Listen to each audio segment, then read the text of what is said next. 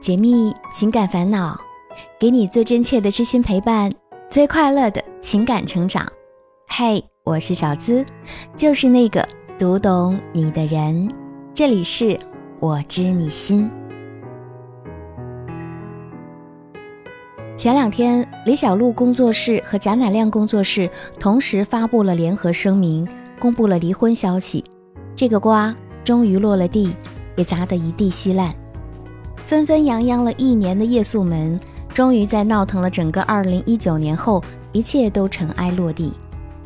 声明中称，双方曾有过美好的时光，也为最终的分别感到遗憾。曾经看似教科书式的童话爱情，如今还是败给了现实，输给了七年之痒。贾乃亮对李小璐的爱，众所周知。李小璐喜欢上一件衣服，她想都不想就掏钱买下。李小璐生病住院，他更是寸步不离，五天没有洗澡洗头。李小璐迷上嘻哈，他就穿潮牌学 rap，努力做一个他更喜欢的自己。哪怕结婚多年，他也宠李小璐宠到连做饭都怕她的手变粗糙。可是，李小璐嫁给贾乃亮，本就不是因为爱情。所以结局也未免令人心痛。这让我想起曾经的一个朋友钟月的故事，和他们有些相同之处。钟月和老公老马是在一次聚会上认识的。那天公司合作方的老板一直在向钟月劝酒，可偏偏那天他胃不舒服，又不能直接拒绝，只能咬着牙苦笑。坐在他旁边的老马看出了他的为难。几句巧妙的言语之后，替他挡下了所有的敬酒。本来钟月和老马并不在一个部门，可那次之后有了些许的联系。钟月还专门请他吃了顿饭，表示感谢。后来老马得知他刚被分手，就开始频繁地出现在他身边，不时的嘘寒问暖，送他上下班，给他带爱心早点，还时常帮他分担工作上的事情等等。有一次下班的路上，钟月被一辆飞速行驶的摩托车刮倒，摔伤了右腿。住院期间都是老马一个人在照顾他，白天公司有事儿就赶回去，没事儿就陪他聊天，逗他开心，给他削水果，喂他喝粥。出院后，老马直接向他求婚，并发誓一辈子都会忠心耿耿地对他好，宠他，爱他。还在情伤之中的钟月，出于感动，答应了老马的请求。婚后，他们确实也度过了一段很幸福的日子。可仅仅三年后，钟月却爱上了另外一个人，并且发生了关系。他说：“和老马在一起，温暖是温暖，但丝毫没有心跳的感觉。那种平淡有时候让他窒息，所以他渴望爱情的滋润，忘却了曾经的感动。”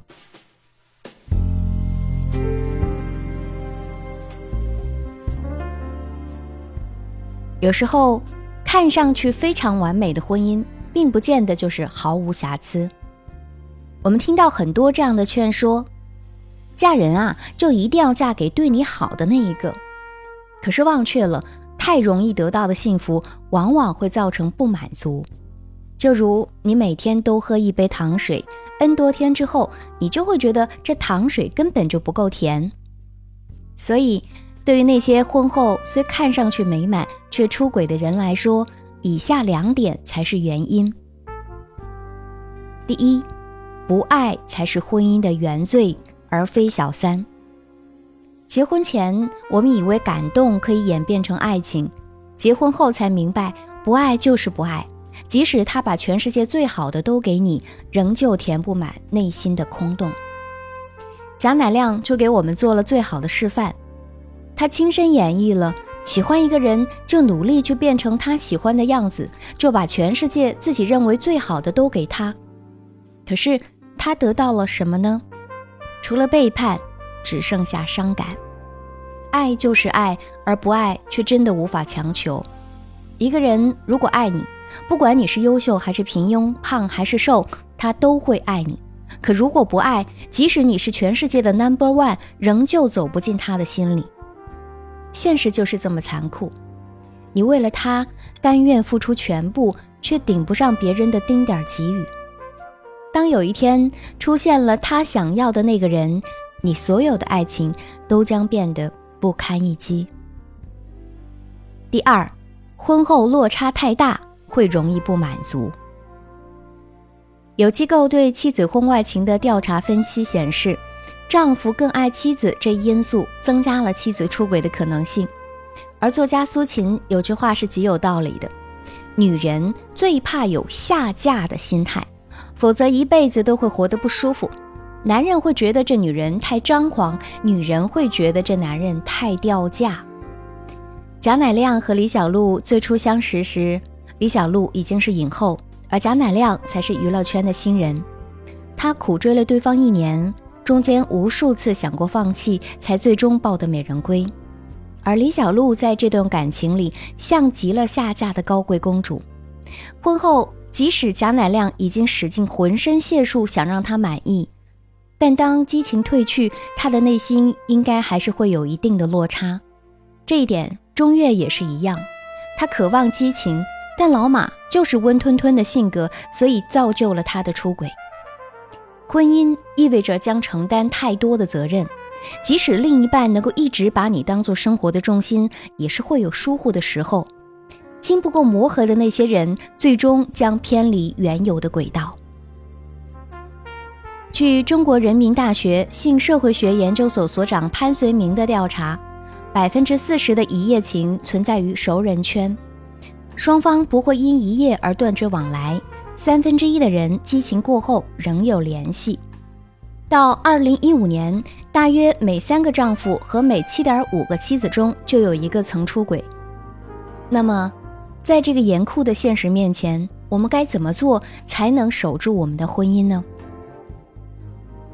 第一，如果出轨是本能，那么忠诚则是克制。有人说，人总是会腻的，就像你很喜欢吃甜点，所以你经常吃。但如果让你连续吃一个礼拜、一个月，甚至更长的时候，你就会发现，你已经开始慢慢厌倦了那种甜腻的味道了。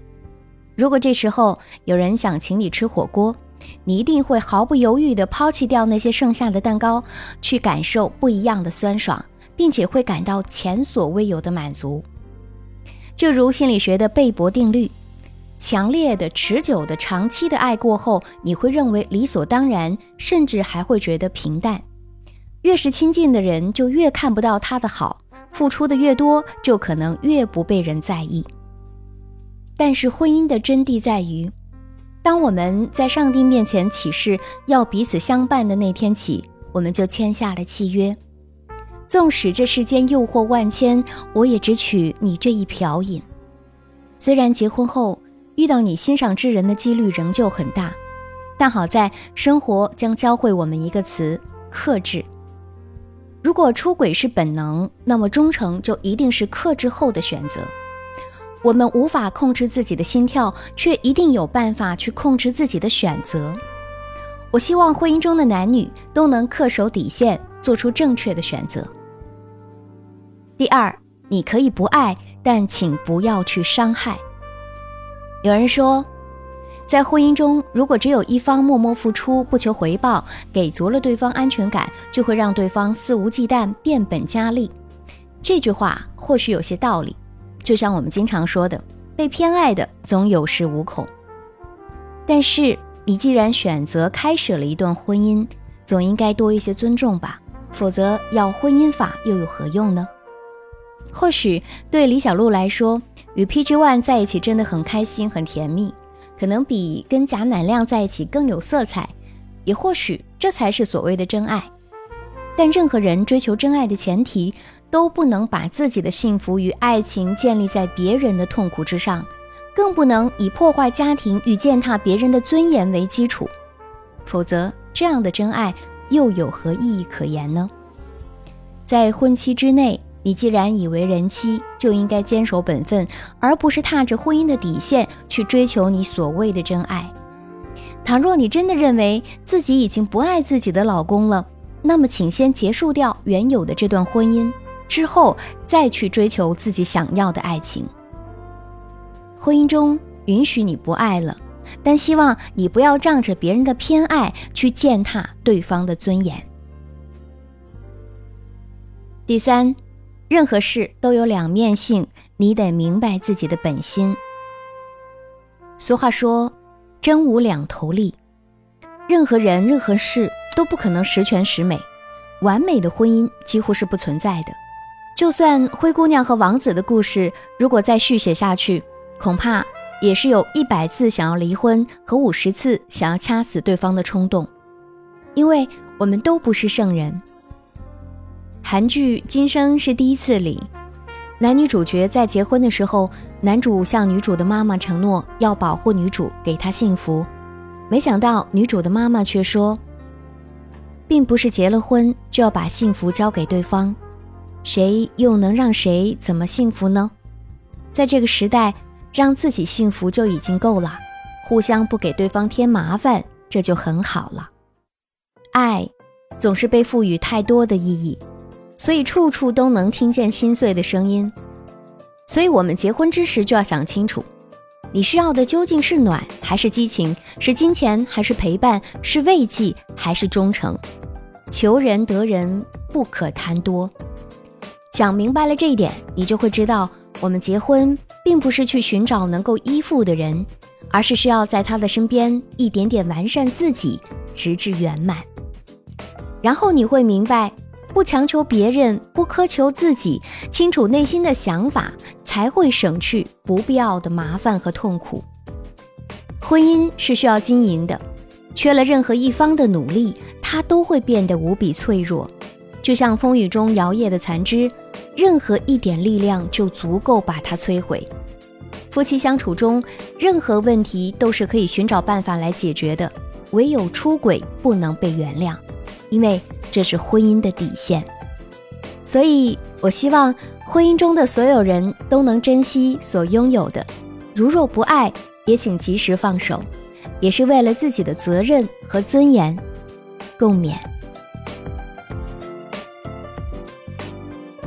欢迎在评论区和我分享你们的观点，也可以私信我分享你的故事。不要忘记订阅节目，以防走丢哦。本期节目希望带给你收获和成长。喜欢这期节目，也欢迎把我们的节目分享给你的小伙伴。如果你也有情感困惑，只要把你的故事发送至我的邮箱，就有机会成为故事的主角，让小资亲自为你解密支招。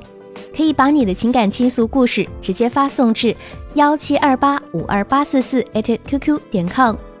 和我近距离互动，还可以在新浪微博直接搜索“小资我知你心”，识字太万千的“资”哦。